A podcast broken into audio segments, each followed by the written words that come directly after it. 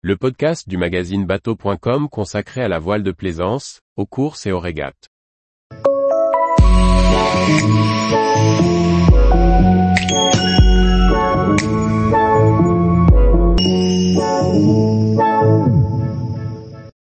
Des optimistes en lin pour les clubs de voile en 2023.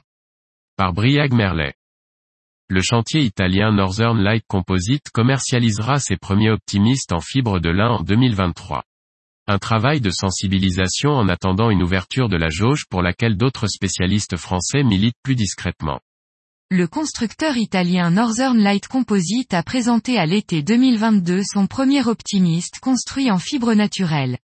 Baptisé Eco Optimist, il reprend les formes du célèbre dériveur, mais fait appel à une construction en fibre de lin, associée à une résine recyclable, précise le constructeur. Le bateau, d'un poids de 35 kg, est proposé avec une voile de la voilerie OneSai, partenaire qui revendique une démarche ISO pour l'utilisation de tissus recyclables dans les voiles. Suite aux essais de son prototype, Northern Light Composite s'est lié à l'association Clean Sailor pour proposer les dix premiers bateaux à des écoles de voile dans le monde. Pour cela, les structures candidates doivent expliquer dans un dossier leurs engagements pour l'environnement et fournir une vidéo détaillant leur message envers les jeunes marins. En effet, les partenaires du projet misent sur les clubs pour faire changer les mentalités des jeunes générations, comme l'explique le fondateur de Clean Sailor Oli Manvel. Apporter l'éco-optimiste aux jeunes marins dans le monde est une étape énorme dans le développement des nouvelles technologies composites aujourd'hui. Moyennant une caution de 500 euros, les clubs retenus pourront disposer de leur voilier pour la saison 2023. Les particuliers intéressés peuvent également se manifester, la production devant démarrer pour eux en 2023.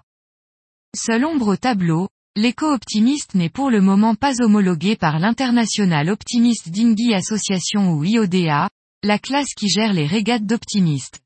Par conséquent, l'optimiste en lin n'est pas en mesure de régateur contre les autres bateaux de la classe et vise donc pour le moment les seuls clubs pour de l'initiation.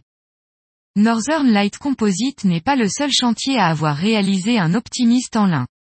Le français Airplast, spécialiste de la voile légère a construit un prototype avec le skipper François Gabard. Il nous a néanmoins indiqué attendre début 2023 et le retour des jaugeurs de IODA pour se positionner en vue d'une éventuelle production en série. Tous les jours, retrouvez l'actualité nautique sur le site bateau.com.